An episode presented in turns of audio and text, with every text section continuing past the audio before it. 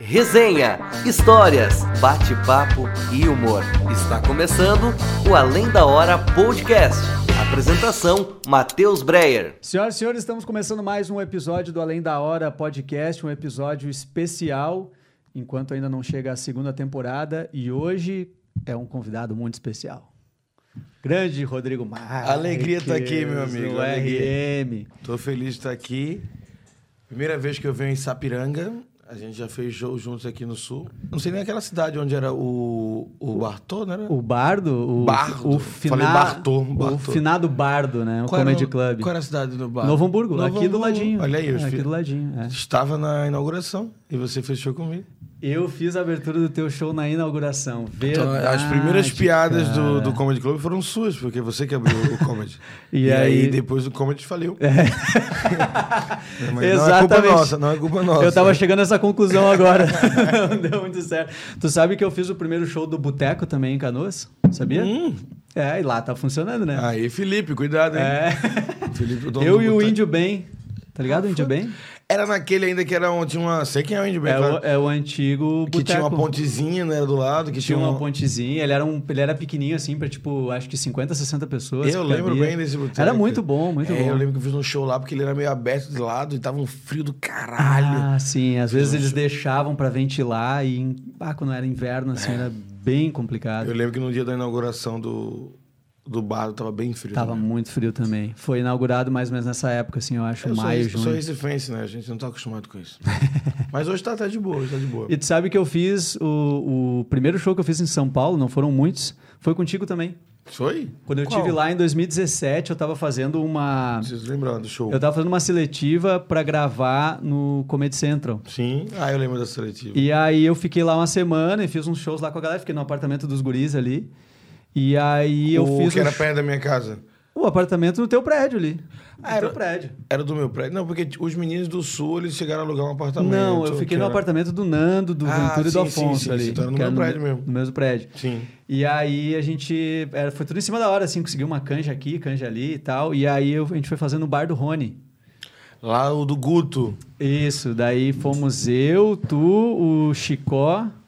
E tinha um cara que tava fazendo open mic que buscou a gente. Grande elenco, Cara, grande elenco. Não, grande elenco. Mas foi um baita no show, cara. Eu lembro que. Ah, lá é uma porrada, o Bar do Não, e é sempre assim, alto lá. Lotado e gente chegando e tendo que ir embora, calçada cheia de gente. É, aquele show é uma doideira. E funciona muito ali, a plateia fica muito próxima, né? Sim. E ele é meio, é meio doido porque tem uma plateia aqui na tua esquerda e tem a plateia na tua frente. E a plateia da frente não consegue ver uma plateia que fica na esquerda, que eles ficam meio que no, num ponto cego da plateia. Então Sim. você faz o show meio que pra duas plateias, a galera da esquerda e a galera da direita. E às vezes a plateia da direita tá maior do que a da esquerda. Fala, a galera da esquerda não tá no clima aqui. Mas não. o pessoal fala muito bem sempre. Eu lembro que era um dos lugares assim que o pessoal É, dizia, cara, alto. sempre é bom de fazer lá. É, é o show um dos shows mais altos que Tá tinha. rolando lá ainda? Eu não sei. Tá rolando ainda, Camilo Guadalrone? Não lembro. Eu- eu- a pandemia fechou. Não, mas eu, Ah, sim, pois é. a noite era de dia quinta, Itaquera, né? Eu acho Era que em Qui... Isso, em Itaquera. Eu Quinto lembro que Itaquera, foi era longe pra caramba. Foi uma É, viagem de carro. Já fui algumas vezes de, de, de metrô pra lá e depois alguém ia me buscar quando eu descia ali na estação.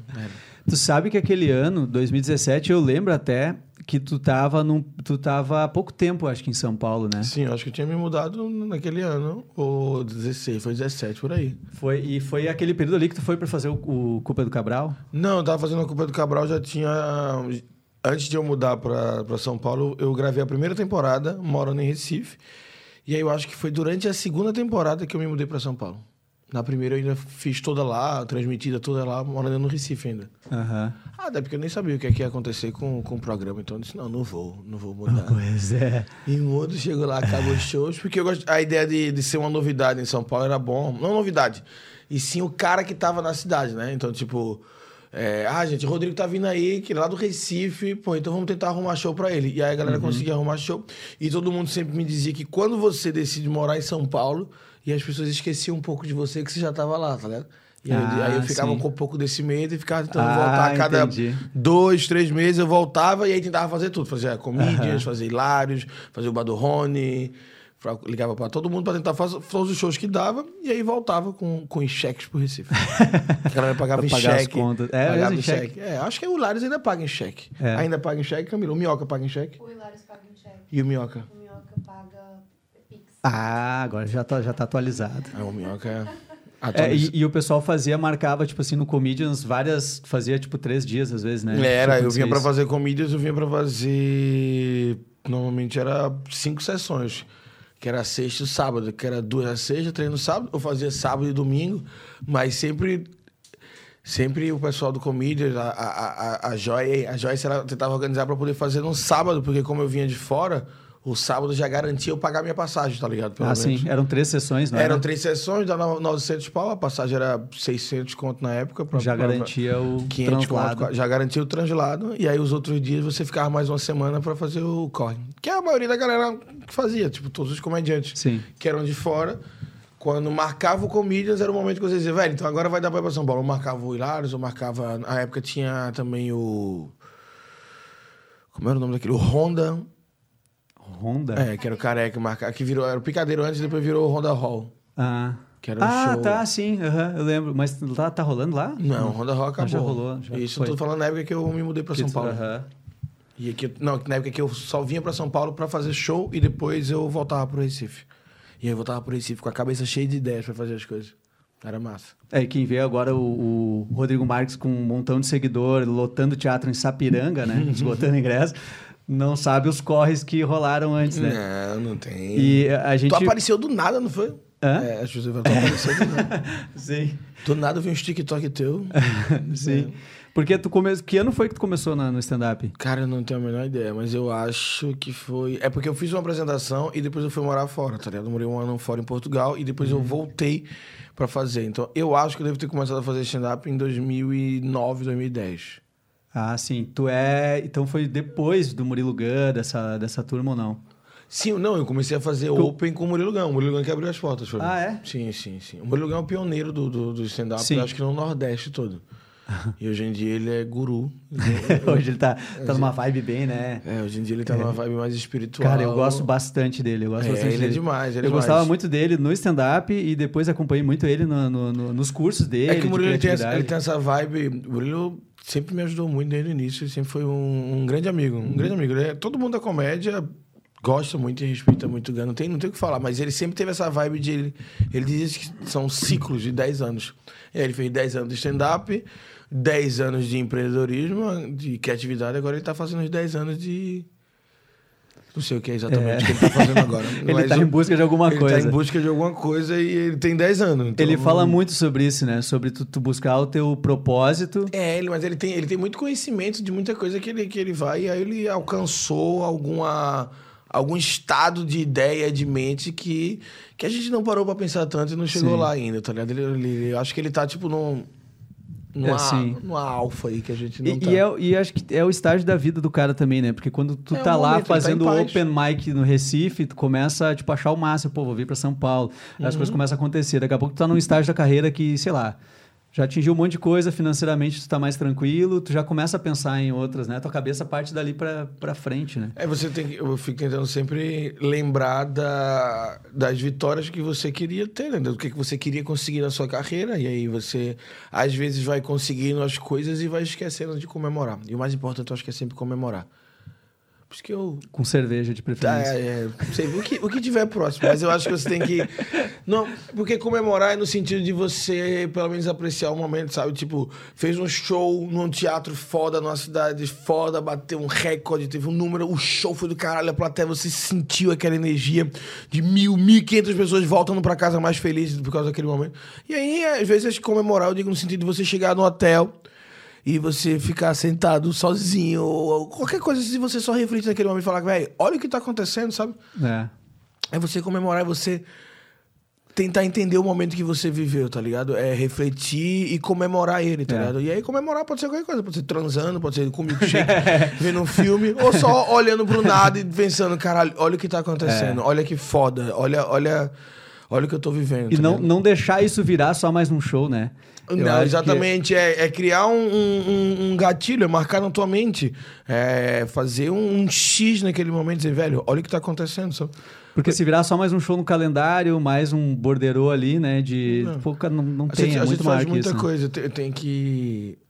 Eu tenho que te- tento aproveitar cada momento e tento decorar cada momento, assim. Ah, eu sou maconheiro, isso dificulta um pouco.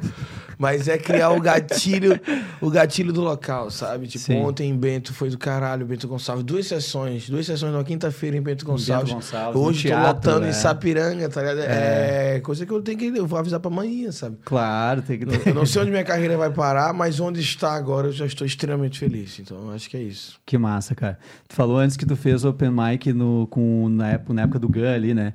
Ah, tu começou direto no stand-up ou tu é um cara que tinha uma vibe de, de teatro ou de... O meu Ah. pai, ele era ator de teatro, diretor de teatro. Então Ah, eu do- então eu vivi a minha infância e adolescência toda meio que tipo dentro do teatro mesmo. Eu assistia peças de teatro, eu ajudava no ensaio, ajudava no, no roteiro, via parada de para ser Meu pai ele inventava funções pra mim, tá? Tipo, auxiliar do auxiliar do contra-regra, auxiliar do auxiliar do roteirista. Eu ficava fazendo coisas, uma criança lá dentro, e eu vivia, abria as peças de teatro, decorava tudo, conhecia os autores. E eu, aqui- a- o que eu queria era escrever. Eu adorava escrever. E aí eu escrevia pequenas peças de teatro infantil, eu mostrava pro meu pai, mostrava pra galera. E a minha Pô, ideia isso criança, né? Tu já Isso. tava exercitando o teu lado roteirista Eu aí, né? nunca, eu nunca quis ser ator, eu nunca quis estar na frente. Eu sempre gostei da ideia de, de roteiro. Eu queria escrever teatro e escrever filme, era isso. Então eu vivia vendo teatro, vivia vendo filme, o filme acabava, e aí eu ficava na frente da TV e o filme continuava na minha cabeça. Eu dizia, não, o filme não acabou. Pô, eu tava gostando do filme. E aí o pessoal pensava que eu era doido, e tem que botar no psicólogo, que naquela época o psicólogo era quem ia doido, né? Ah, sim, sim. E hoje em dia todo mundo era- entendeu que psicólogo todo mundo tem que ir. Hoje em dia não, é só. Esse menino é doido, tem que ir no psicólogo. tá? É, sim. Então, o meu pai, ele queria que eu fosse ator. Eu lembro até que teve uma peça no Recife que era... Como era o nome da peça? Eu não lembro. Era alguma peça de, de tecnologia, sei lá, alguma coisa assim, que tinha muitas crianças na peça. E aí todos os filhos de- dos atores lá do, do, do- do grupo do Teatro do Meu Pai, que era o TAP Teatro de Amadores de Pernambuco, todo mundo meio que participou. E eu fui o único que disse, não, não, não, não, não vou não.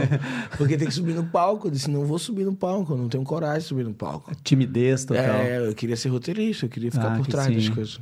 Aham. A transição que foi doideira, mas na minha, e, na minha cabeça sempre foi isso. Meu pai que era ator e tudo, eu não, Uhum. sempre fui mais quieto. E aí tu, tu pensou, ah, vou pro stand-up, foi por alguma referência, assim, tipo, de, de, de fora ou da galera daqui mesmo que tinha começado a fazer? Não, eu, como eu sempre sonhei em, em fazer peça ou filme, eu comecei a fazer vários cursos de roteiro, vários não, fiz alguns cursos de roteiro, lia livro de roteiro e era isso que eu queria fazer. E eu não conseguia meio que concluir, eu sempre fui ruim em concluir coisas. Eu não conseguia concluir muito bem meu roteiro, eu tenho muitas ideias, eu concluí, cheguei a concluir acho que uns dois curtas, aí eu mostrava pra galera, a galera gostava, vamos produzir, vai ter que arrumar dinheiro, tem que arrumar... Não e, saiu e nunca, acontecia, nunca acontecia nada, nunca acontecia nada.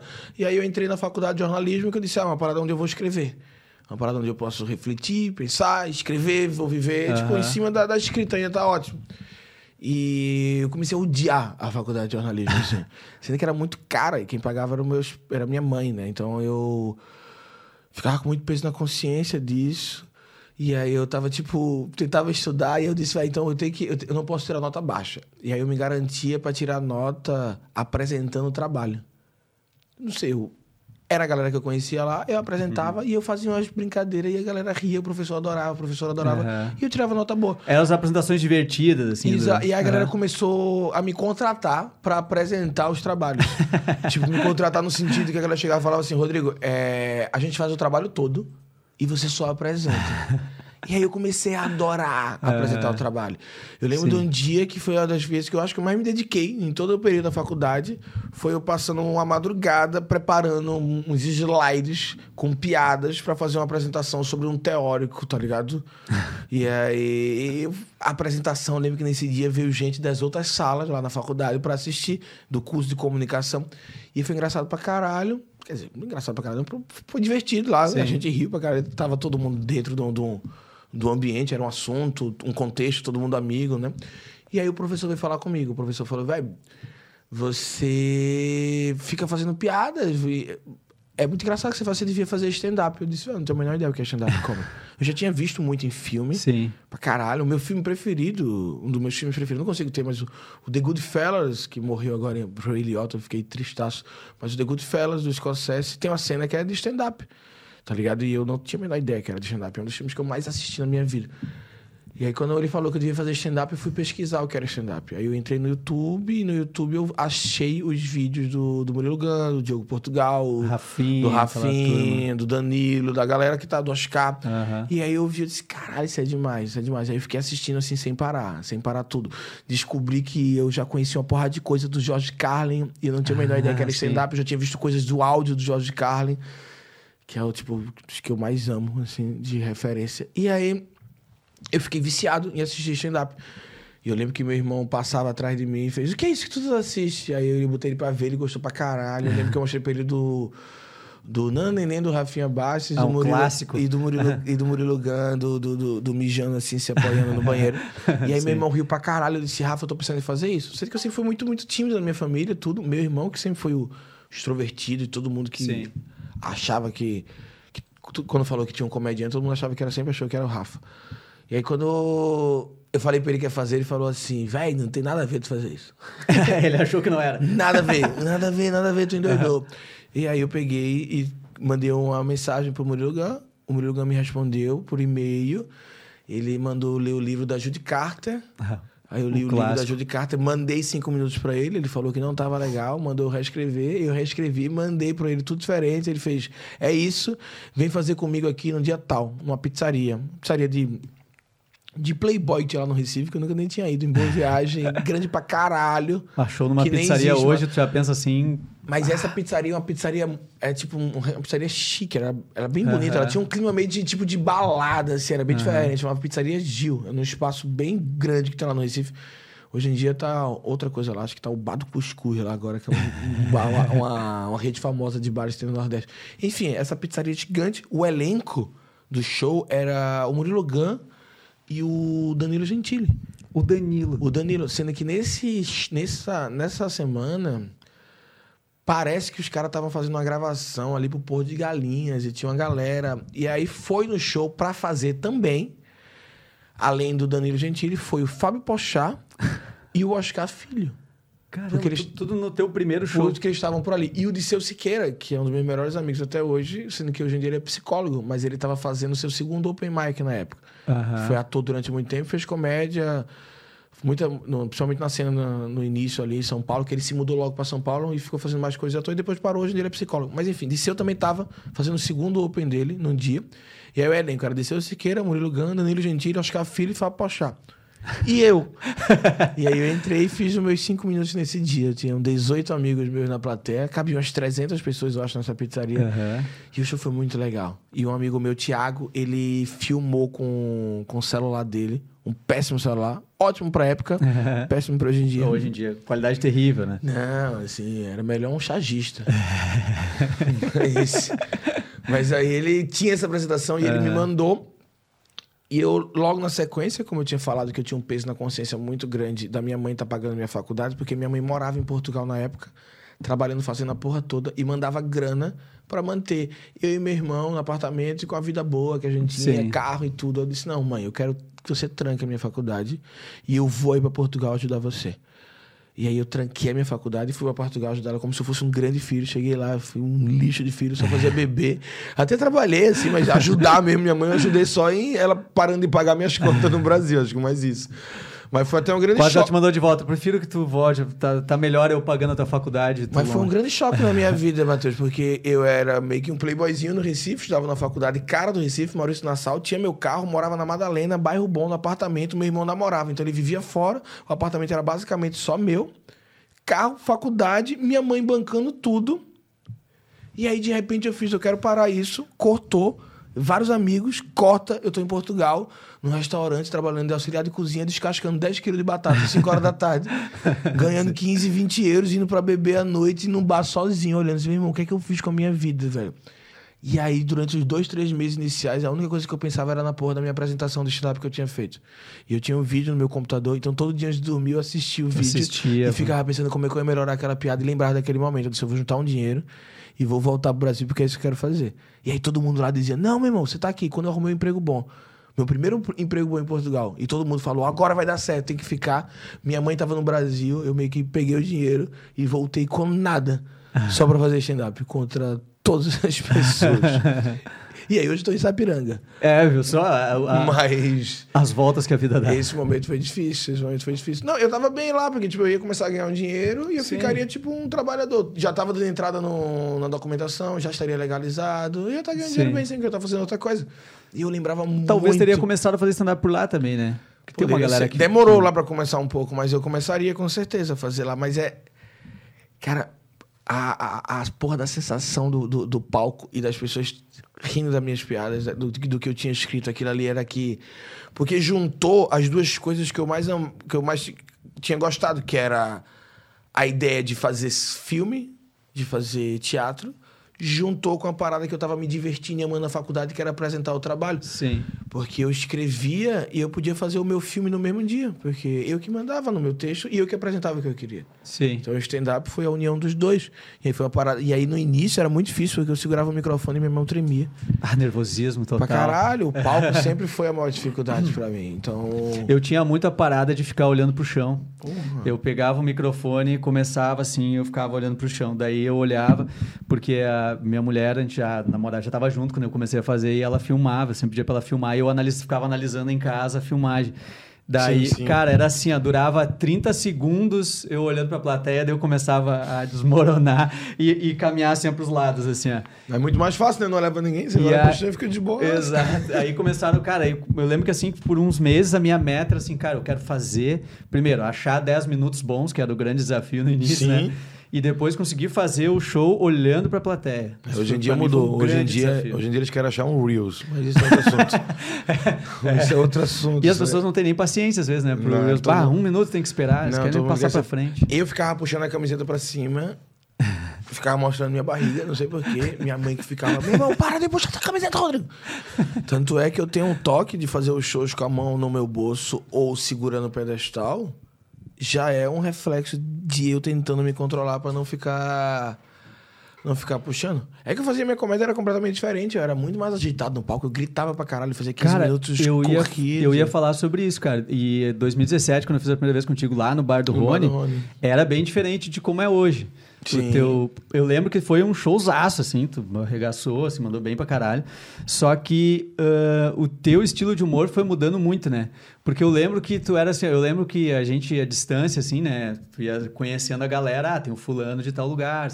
Luiz falava muito que o Rodrigo é o cara das interações. Era. Era o cara da interação. Né? Esse ali ah, começa a interagir com a plateia, ele é. Aí eu lembro que a gente fez show e daí tu falou depois, a gente voltando no carro, tu disse que, não, cara, eu tenho.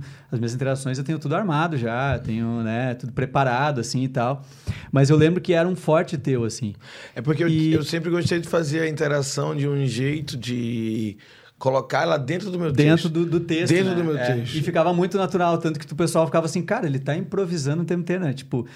Aí o cara. Existia que... o improviso da- do- das informações que vinham na hora, eu fazia piada em cima daquelas informações, mas a- o arco e a base Ele era eu, eu preparado. É. Porque era roteirizado, porque eu sempre fui do roteiro. E quando as pessoas começaram a falar que eu era da interação, isso começou a me incomodar.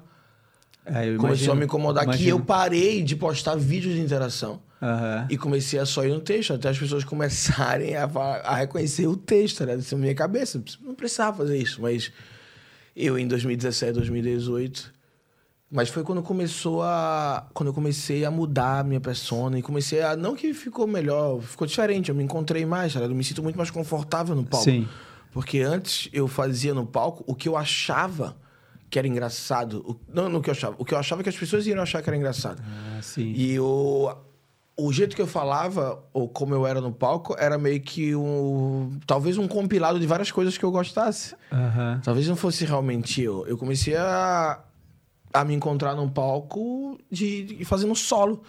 De não tendo. Você tem 15 minutos e tem uma produção e uma galera lá pra te olhar. Tu tem que ser foda em 15 minutos, porque se tu for Tem bem, tu vai conseguir chamar mais exato. gente depois.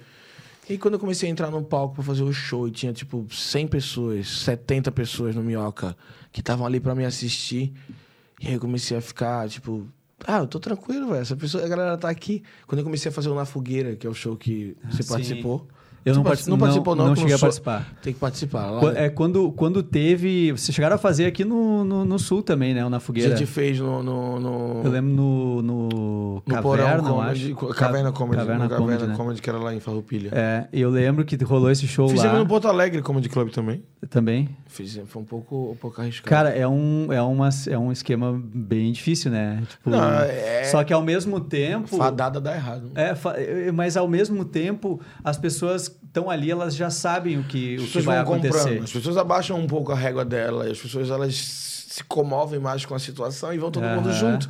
E esse fazer o, o, na fogueira me fez me fez me encontrar mais. Uhum. Primeiro porque eu nunca fiz o na fogueira sóbrio, né? o Na Fogueira é um show declaradamente Não, que eu é um- sempre entrava bêbado e chapado, porque tá nem sendo filmado, pra poder. E alguém vai me falar qualquer coisa, caneca, midinho, é, praia, vendaval. Então, vendaval. E aí o cara, eu começava a pensar sobre vendaval. E aí eu não tinha a minha piada armada na métrica que eu tinha, como eu tinha Sim. em todos os meus textos, que eu falava tarará, tarará, tarará, babá, e as pessoas riam. E eu falava, se eu fizer nesse som, nessa velocidade, Ah, tu- tu funciona. já Eu sabia tinha a res- certinho, Sabia né, a respiração a- que eu a- tinha que dar. Eu exato. falava, então, quando eu comecei a falar no Na Fogueira e no meu solo em outro ritmo, e principalmente no Na Fogueira eu falando devagar, e eu comecei a dizer Não dá pra coi- sair gritando no Na comecei Fogueira, a né? dizer coisas que eu não sabia que as pessoas iriam achar engraçadas. Eu comecei a dizer coisas, loucuras específicas minhas que todo mundo tem, mas eu comecei a conseguir alcançar meio que o porão da mente, liberar o meu fluxo de consciência, permitindo não ter vergonha daquelas pessoas que estavam ali, que estavam no ambiente tão Aham. intimista. E aí eu comecei a dizer coisas que eu vi. Aí eu falava, caralho, isso aqui é engraçado, as pessoas notaram. Aí eu anotava e eu disse, "Ah, eu vou falar sobre isso aqui no meu show depois. E aí foi quando começou a vir uma época de textos meus mais loucos. Foi de- nascendo muito conteúdo ali, né? uns conteúdos que eu não, não imaginei que as pessoas iriam achar engraçado. De teorias, às vezes, minhas, que eu falava para amigos meus, as coisas minhas que eu dizia na vida e não sabia que aquilo ali as pessoas achariam interessante. E comecei a achar uma outra velocidade. Comecei a ser eu, do jeito que eu tô falando contigo agora. Sim. É mais ou menos como eu falo no palco. Sem estar preocupado em botar energia e aquela preocupação que o cara tem, né? De mandar bem em Não, 15 a- minutos. A e- ideia não é, tipo, não é de, É. Mandar, de mandar bem, eu sempre tenho essa preocupação. E da energia também, a questão não é essa. É a, a questão de que antes eu falava de um jeito que não era eu. Eu, eu. eu postava e gritava e fazia um jeito que não era. E eu não sou desse jeito, eu sou mais, eu sou mais de Uhum. Mais boa. tranquilo. Eu sou mais tranquilo, sempre fui mais tranquilo. Então. Era engraçado, mas não era eu. Era eu tentando parecer uma outra pessoa que, que ainda bem que era engraçado, né? Sim. Que fez a minha carreira durante um bom tempo. Não, e é, e é muito massa porque, tipo, dá pra ver a, a, a tua evolução mesmo, assim, é que passou, tipo, em, sei lá, questão de dois anos, assim, pelo menos, que a galera começou a te botar, assim, entre, cara, esse tá sendo um dos melhores textos do, do, do stand-up. Eu vi vários caras falando aqui. O Cambota, quando veio aqui, disse, É, o o melhor Cambota stand-up gosta- hoje é o do Rodrigo Marques. O O, Cam- Nando já me falou várias vezes O também. Cambote e o Nando são os queridos. Fico muito feliz, muito feliz, muito feliz. Não, mas é mesmo, cara. E assim, a gente, pra quem te eu viu sou lá muito atrás... fã deles, tá ligado? Então, ver essa galera Aham. me elogiando assim, eu fico tipo, caralho, os caras que eu pago mal assim, os caras que são impressionantes. Sim. Então é Cara, felicidade. e, e- realmente que tu falou isso aí, tipo, a gente hoje analisando assim, comparando com, com o cara lá de trás, a gente vê assim, cara, uma calma pra contar, uma tranquilidade pra contar as histórias, as histórias muito bem amarradas ali, né, com, com, com, com aquele punch que, que com a expectativa que tu criou e confirmou, tá Sim, ligado? sim. E- Muito obrigado, fico feliz. E isso é massa, cara, massa pra caramba. E eu queria te perguntar sobre a questão do, do, do público hoje, assim. É, porque, voltando ao assunto do Cabral, que a gente. Da culpa do Cabral, que a gente começou a falar antes ali. Sim, sim. é, eu queria te perguntar como é que foi o chamado, assim. Como, como é que foi? Tipo, foi por uma indicação? Simplesmente estava lá um dia, alguém te ligou? Ou, e, Cara- e até sobre o início do projeto, porque ninguém, é, eu, eu já falei isso com o Nando também, ninguém tá, todo mundo tá muito assim, cara, vamos aproveitar enquanto esse negócio estiver no É. ar, ninguém sabia, não, não. Vamos, vamos, vamos gravar enquanto a galera. É, se Porque isso vai não, funcionar ou não. porque não teve piloto, sabe? Não teve. Vamos ver se esse programa dá certo. Não, foi um- uma chamada já pra gravar uma, temporada. temporada inteira. Uma temporada inteira, tá ligado? É. Foi um chute no escuro muito que o Comedy Central deu e acertou o elenco. O elenco é, funcionou muito. Deu uma assim. liga muito. O elenco funcionou o muito. estilo de cada um, né? E- A, so- a sorte, sorte não, não só sorte, né? Também a, a competência, talvez, de quem, de quem escolheu, né? A Marina, a Marina Raguso, que tá no- hoje em dia na Netflix, que participou muito, pelo que eu soube, decisivamente na- nas decisões de, decisivamente nas decisões, acho que isso é redundância. Enfim, Aham. ela participou escolhendo mesmo. E eu fui escolhido porque o programa, ele define, era por região. Por região. Por região, se provavelmente o programa fosse cinco comediantes avulsos, eu não estaria. É, é que. Porque eu estaria no Recife. Sim. E tu tava lá ainda, tava né? lá longe, tava tipo, era mais inacessível. As pessoas não tinham nem ideia de como era meu stand-up direito. A Marina, ela tinha que achar um comediante do Nordeste. E aí começou a procurar e por vídeos e tal. E a primeira, a primeira opção que teve foi o Murilo Gana. Assim, o Murilo Gana ele tava no Multishow. Mas o Murilo Gana, quando ele foi chamado, ele meio que aceitou. E eu acho que até que ele ia ser, talvez, apresentador. Não, não lembro, faz muito tempo Ah, isso. tipo, no lugar do Cambota, talvez. Isso, né? o Cambota talvez. O Cambota, não sei nem se ele tinha sido falado isso. Tipo, no início do projeto, que o Murilo Aham. Gana tava muito em alta. Ele tinha acabado de apresentar o Comedy Central Apresenta, então disse, vamos colocar o Murilo pra apresentar o programa novo. E aí o Murilo Gana, ele me chamou, na época, pra ser o roteirista dele. Então eu tava em conversa pra ser o roteirista do Murilo Gun no A Culpa é do Cabral. E aí o Murilo Gun não pôde ir por causa do Multishow e de repente me ligaram. E eu nem sabia que o programa era a culpa do Cabral, porque nos e-mails não tinha. Só o Murilo É. Gun me copiou um e-mail e disse: Rodrigo, Sim. vai rolar um programa, eu vou querer que tu escreva pra mim. O Murilo Gun Aham. me chamava pra, pra escrever umas coisas pra ele. E aí eu achava maravilhoso o Murilo Claro, porque aqui eu sensacional, escreva né? coisas pra ele. Falava que eu não tenho tempo. Meu Deus, explodia minha cabeça. Eu queria contar pra todo mundo. Eu escrevo as coisas pro Murilo Gun. E aí, quando ligaram pra mim, velho, foi uma, uma doideira. Eu tava muito sem grana, eu tava muito triste da, da- com a. Porque no, no stand-up na época tinha dado um- uma subida lá no Recife. Eu tava cheio de noites, ganhando uma grana. Tinha acabado de comprar um carro zero, fazendo comédia, assim. Tinha pago metade do meu HB20 só com comédia. Eu tava, tipo, felizão com tudo. Disse, não é isso, vou ser um comediante local e tá ótimo. Você é o cara da, Porque da pra- região. Porque pra mim tava ótimo. Aham. E eu, às vezes eu falo isso pros comediantes locais, eu falo, meu irmão, é isso? E o cara fica às vezes, não, eu quero ser. Meu irmão, é- meu irmão.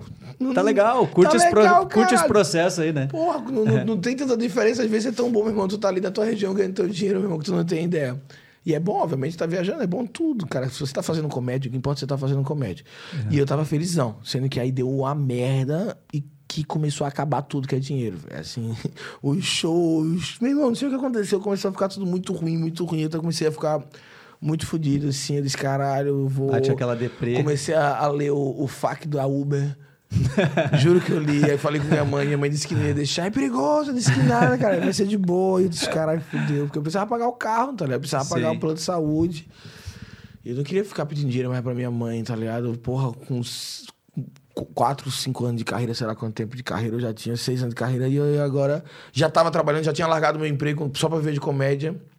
Senão eu vou atrás de produzir. Aí quando ligaram pra mim, velho, tá doido. Falaram quanto é que eu ia ganhar na primeira temporada, assim, era uma grana que pagava minhas dívidas, né? sobrava um dinheiro. Eu pensei que eu fui o único do elenco todo que pensou que era trote, que era brincadeira. Assim que ela mandou o e-mail e eu fiquei sabendo que ia rolar mesmo, eu disse, meu, isso vai acontecer, eu vou pra Buenos Aires. Cara, eu desci, comprei meia grade de Heineken, eu lembro, bebi pra caralho, fiquei bebo louco nesse dia. Comemorei, comemorei. Já cheguei lá na, lá no, na Argentina dizendo, a gente tem que fazer um show, hein? Já querendo. Vamos fazer um show! e aí demorou cinco anos para os caras me ouvirem, mas aconteceu. O, o- já tá, o programa tá o quê? Na décima temporada, eu acho. Décima primeira. Eles são duas por ano, né? É, duas, é duas por ano, isso. isso. E virou, tipo, eu lembro que foi, acho que já no, na segunda ou terceira temporada já virou o programa de, de maior audiência, né? Do canal, Na- eu do acho. canal, sim. Mas é, a gente, quando entrou no Comedy Centro, o Comedy Centro tava, tipo, no... Não só a gente que fez isso, né? Mas a gente influenciou bastante. Mas, tipo, meio que no catálogo, no ranking, o Comedy Centro tava, tipo, meio que 70 e pouco, tá ligado? 70 da TV a cabo. Hoje em dia, ele imprime já entre os 10. E o Cabral, ele... Acho que foi, não sei, na décima temporada, sei lá qual foi, a gente ficou líder de audiência. Em uma faixa de idade, faixa de idade, sei lá, tipo, de 25 a 35, não sei qual foi. Que Aí, massa, velho. Perdia pra soltos em Floripa, mas em outras idades. Mas também é foda, né? Os caras tão soltos em Floripa. a gente preso no estúdio. Pô, acho que a gente tá Não tem indo, como comparar. acho que a gente tá indo bem até. né? Sabe que eu, na- nas duas primeiras temporadas, eu ajudei o Nando também com alguns roteiros naquela época lá. Só que comigo não aconteceu dele cair fora e me ligarem. Não, não. que nem aconteceu contigo. Não, comigo foi antes do programa Eu sei, começar. é, Thiago, programa. depois que já começou, não tinha mais. É, né? eu acho que qualquer se tirar alguém do programa dá uma confusão grande. Mas teve um período ali que o programa contratou roteiristas, né? Não lembro se Não, é- até hoje o programa tem. Tem os roteiristas. O né? programa tem. Eu tenho. Eu tenho dois roteiristas que trabalham comigo desde a primeira temporada, que é o Rafael Tibério e o Jean Danvos. Hum, legal. Eles me ajudam muito a escrever. Agora, nessa última temporada, teve o, o, o Macito. O Marcito Castro aqui. O Aham. Macito Castro, daqui do Rio Grande do. Sul, ele ah, escreveu comigo, porque eu acho que ele pensa. é muito ele, bom, ele, ele, ele tem uma. Sabe muito de história. É, isso é legal. Sabe muito de história. Professor de história, né? Professor de história, então ele tem um pensamento Tá, ele bom, tá indo muito piadas- bem, cara. E, é, e aí ele, ele mandou umas, umas, umas piadas ótimas. Porque eu não tenho esse. Eu, eu, eu tenho essa, essa parada. Tipo, no, no meu stand-up é muito difícil eu conseguir que alguém participe das minhas criações, assim. Não sei, o meu stand-up é um processo muito individual. Eu crio muito Sim. no palco, eu escuto meus áudios depois, aí eu faço as anotações que ninguém entende. É, uma, é todo, todo comediante Eu acho tem também. seu. É muito difícil alguém escrever pra outra pessoa stand-up. E né? no Cabral é mais fácil, por quê? Porque no Cabral vem um quadro, às vezes, que é o seguinte: o que você diria para uma can... o é, qual o diálogo de uma caneta e uma xícara, tá ligado? Então, tipo, não é algo que eu tô pensando em fazer no meu stand-up sobre uma caneta e uma xícara conversando. É, e aí, porra, se eu tenho o Jean Danvis, que é maravilhoso, o Rafael Tibério, que é maravilhoso, e o Macito, foda, falo, meus amigos, porra, vamos pensar aqui nós quatro o que é que. Sim. E aí a gente pensa numa parada legal, tá ligado? Tipo, são Sim. vários comediantes, dão várias ideias. Às vezes eu já chego com a ideia pronta, já mando. Às vezes eles já mandam um roteiro pronto. Às vezes eu peço três roteiros de cada, faço o meu sem olhar o deles, eu já fiz isso. E depois eu meio que junto tudo. Ah, isso é legal. Mas tipo, eu pego, caralho, eu tenho... É uma hashtag. Eu não sei como é que os caras vão sair sobre isso. Então, se eu tenho várias opções, é só maravilha, tá? Muito melhor, Eu tenho né? duas online do Jean, eu tenho uma história minha, eu tenho uma, uma ideia com premissa de piada do Macito, outra coisa. Ou então, e consigo juntar tudo, tá ligado? Então... É que se fosse, tipo, teu único trabalho ali, né, participar do programa, beleza, tu dá conta, mas, tipo, o cara que tá viajando com show, tem toda aquela preocupação de Na gravar prim- vídeos pra postar pra internet, Na criar segunda, conteúdo. terceira e quarta temporada, e segunda, terceira e quarta e quinta temporada, não, não tenho certeza quais, eu era roteirista da Copa do Cabral. Além do meu. Ah, sim. Além do meu, eu também escrevia, escrevia quadros programa, pra e escrevia piadas às vezes pros meninos. Ah, escrevia também, mandava sugestões, né? Porque a, a gente, Sim. os roteiristas ele mandam sugestões, o cara usa o que o cara quer. que e aí eu mandava também sugestão pro menino. Além de fazer as minhas, eu não tava fazendo tanto show, então tinha mais, mais tempo, e aí eu sempre adorei roteiro. Porque no na primeira temporada eu mandei tanta coisa, tanta coisa, tanta coisa. Porque, tipo, eu tava tão Tô empolgado. empolgado com aquele... Tanta coisa que a galera fez, meu irmão, esse menino escreve, velho. Você quer ser roteirista na segunda? Eu disse, quero, mãe. A mãe ficou feliz, porque eu era, eu era o único do elenco que no final apareceu. Eu dizia, mãe, às vezes eu sou o único porque eu sou o que tem menos agenda, mãe. Você tem que pensar um pouco sobre isso também. Mas não, eles gostaram pra caralho do meu roteiro. Eu fiquei muito feliz, ela do Comedy Central me contratando pra ser roteirista. E aí eu ganhei dois cachês, que era o cachê Bah, era o que do dobro. programa e o cachê de roteiro. E mesmo assim, menos ainda do que o Cambota e Rafael Portugal. Mas ganhando. ganhando duas vezes. É o, o Rafael Portugal, é um cara, é difícil competir com ele, né, cara? Que cara engraçado e Não. talentoso em todas as frentes, né? Porque o, o, o programa. O programa é isso, eu falo isso pra todo mundo. Assim, eu adoro participar do programa, mas eu vou pro programa pra rir. Assim, eu sou um comediante de stand-up e eu falo muito, calmo, muito na minha vibe. Se você. Se eu for fazer o jeito que eu faço no Cabral, do- no, no meu stand-up no Cabral, eu nem consigo falar. Sim. Porque Porque é... se eu der, a galera vai entrar. Então, Aham. tipo, o Rafael, ele é o cara mais engraçado que eu conheço pessoalmente. Então, ele funciona com a gente, tá ligado? A gente fazendo umas piadas e o Rafael reagindo é algo impressionante. É muito engraçado, Ele é funciona muito muito. genial, Ele né, é demais, cara? ele é demais, é maravilhoso. É o melhor ator de comédia desse país. Ele é um cara que tu, primeiro, tu olha pra ele, ele é engraçado, tu só olhando pra ele. E o stand-up do filho da puta ainda é bom, tá Pois ligado? é, cara. Ainda é bom. Mas ele, ele no Cabral, assim, E eu acho ele impressionante. atua bem pra caramba, tu olha os vídeos dele no Porta, cara, olha tudo que ele faz. Ele é compositor, ele é um baita de um Não é letras foda. não, não é música, E qualquer a- coisa, é tipo coisa e ainda muito é legal. gente fina pra caralho, né? É. Mano, usa drogas, pesa. É, O cara não, usa. Rafa não usa nada, ele é evangélico, todo bonzinho, ele mó. É, o Rafa, Rafa é demais, é demais. Todo mundo do elenco do Cabral, eu sou extremamente fã de todos do elenco do Cabral, assim. Não é uma parada que eu tô dizendo porque os caras são meus amigos hoje em dia, meus- eles serem meus amigos hoje em dia é realmente uma honra de verdade, assim. Eu fico muito feliz. Às vezes eu, às vezes eu fico calado no Cabral, assim, e o pessoal comentou muito. Cara, Rodrigo mal apareceu nessa temporada. Às vezes eu tô vendo e falo, caralho, como esses caras são massa, pô. Eu fico feliz de ver, velho.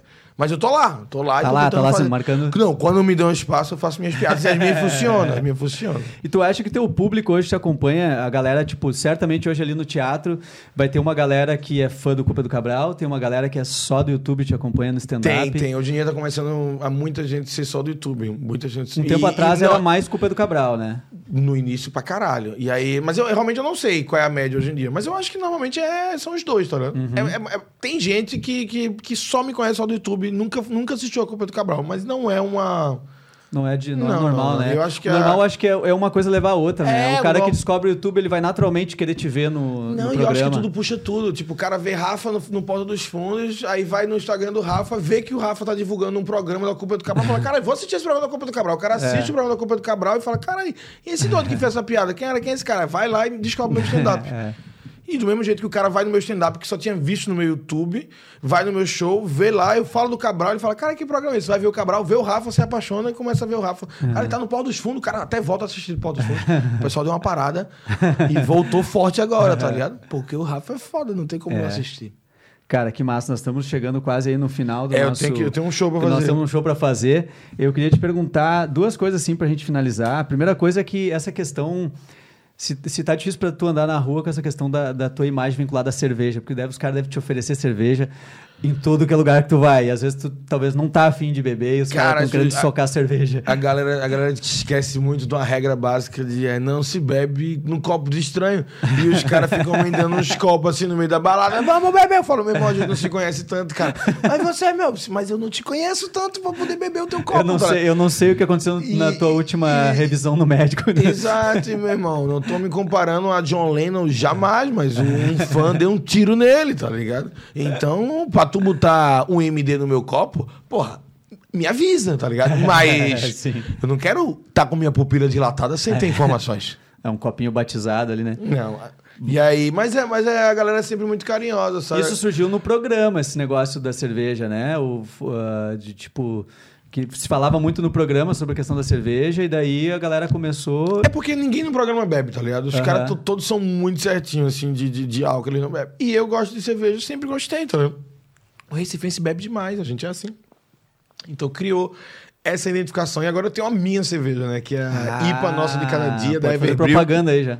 Que você pode achar no meu Instagram e ah, comprá-la. Como é que é o nome? IPA Nossa de Cada Dia. IPA Extremamente Cada barata, Dia. apenas 40 reais uma lata. é caro também, acho caro. Mas é porque ela é muito boa, caralho. Ela é muito boa, não tô zoando. Você tem que entender a cerveja como um vinho. As pessoas elas bebem cerveja como uma bebida ruim e barata, não é? É verdade, não. Se Cerveja. você beber uma cerveja de qualidade, feita uma minha, que é uma New England IPA, uma NEIPA, uma Juice IPA, frutas cítricas, três meses para ficar pronto, uma fábrica Everbril, uma das melhores fábricas e mais premiadas desse país, você consumir ela como um vinho com queijo. loucura. O nome é IPA Nossa de Cada Dia, que é pra tu beber uma. 7,2 de álcool. Se tu tiver mal alimentado, fica bebo certeza já. Mas sério, é Cara, pra beber essa- com uma experiência diferente. E essa tá ligado? questão da bebida, tu lembra que anos atrás a galera consumia, tipo, era consumo de cerveja artesanal era muito pequeno, né? Zero, quase. E quando tu te acostuma, eu lembro que quando aquela época que o cara consumia essas. é, a galera só consumia Skol, Brahma, e, Sim. e às vezes tu tomava uma, alguém aparecia lá, ah, isso aqui é uma cerveja de trigo, tu tomava, tu dizia, não, vai, isso aqui é ruim. Não, de trigo. e depois tu eu começa a te acostumar com, com essas cervejas melhores, assim. Não, é aí- outra, é outra vibe. É porque, Outra tipo, vibe. não é, não, é uma, não é pra você pegar um pack de 12 IPA nossa de cada dia e ir pro churrasco da galera. Não é isso. É uma cerveja de outra experiência. tu- No churrasco, tu pega a cerveja que tu gosta leve. Uma... Tu acaba tomando menos, né? É, Bem tu menos pega, e tu curtindo pega uma mais. American Lager, tu pega uma, uma Heineken, uma Bud, uma Corona, sei lá o que é que tu vai beber, mas tu leva isso pro churrasco, uma Skol, uma Itaí, não leva Itaipava pro teu churrasco, pelo amor de Deus. mas tu leva uma, uma, uma cerveja leve pra tu beber, tu não vai ficar bebendo uma Juice IPA enquanto tu tá comendo picanha, tá ligado? Tu, três, tu vai ficar bebo, louco, empachado, não, não faz sentido. É outra vibe. É, cara, eu, eu gostaria de ficar mais tempo conversando contigo aqui, mas nós temos que encerrar. Temos que ir pro show. É, quero te perguntar só a última, última questão. Tu agora realizado no stand-up, tem certamente muita coisa pela frente, teus projetos, mas o que, que tu quer fazer assim, tipo... Tem, tem- o cara sempre tem aquele sonho, ou escrever um filme, ou produzir alguma coisa. Qual é que é a tua... Fora do stand-up? Fora, coisa? fora do stand-up. Daqui né? pra frente. É, eu quero fazer um filme. É mesmo? É. Ah, legal. Pô, um filme, roteiro meu. E tô escrevendo um livro. Mas o livro não é meu sonho, eu tô escrevendo porque eu tô escrevendo. Tá só escrevendo pra exercitar. Tô escrevendo. A escrita. Eu não sei se pra onde é que ele vai, mas tô escrevendo, espero que fique legal. Mas o filme é sonho meu, assim, de, de infância. No dia que tiver um cinema, um filme, no Uma final. família, né? Roteiro, teatro, Rodrigo né? Marques, zerei o jogo, assim, do, do, do, do sonho de cinema pra mim, tá ligado? E o do stand-up eu tô conseguindo fazer o que eu, que eu queria. Felizmente até agora tá caminhando. Que massa. E É. vamos lá que a gente tem um show. E vem assistir o meu terceiro show solo. Paz de Darwin, vou fazer aqui no sul. É, eu ia dizer pra falar da agenda, né? Agora. Agenda. Camila, quando é que é? É dia 13. Não. Ela Acho que é mentiu. 14 de julho. Dia 15 de julho Não. em Lajeado e dia 16 de julho em Porto Alegre. 15 de julho, Lajeado. Lajeado. E de 16 é em Porto Alegre, lá no Henrigues. Em Lajeado, eu não sei qual é o teatro. Qual é o teatro? Sei, é o É Univates, né? Teatro da Univates, não é? Eu acho que em Lajeado deve ser o Teatro da Univates, que é um grande. É um, Univates. uns mil lugares, eu acho. Mil, mil lugares. É, isso aí. Tá, porra, Lajeado, por favor, apareça. Parece que o teatro é O grande, Dan hein? Riggs já tá indo pra segunda, né? Estamos na segunda sessão no Henrigues. Que bacana, cara. É isso. Que legal, valeu. Muito Tamo obrigado, junto, cara. felicidade. Obrigadão. Muito obrigado pelo convite. Você que assistiu, valeu. Muito É obrigado. Doutor. Tamo junto. Cara, tamo junto sempre. Siga lá o Rodrigo Marques nas redes sociais, canal do YouTube dele também. É, o meu Instagram, arroba Matheus Breyer, me segue lá. O Instagram do podcast, arroba Além da Hora Podcast. Acompanhe os outros episódios que a gente tem. Em breve estamos voltando com a segunda temporada. E o meu segundo especial vai sair no streaming, que eu não posso divulgar, mas é Ah, aquele lá que é, é o... aquele do Tum Tum. Eu acho que é isso aí. Valeu, galera. Muito obrigado. Além da Hora Podcast é uma realização do Grupo Repercussão.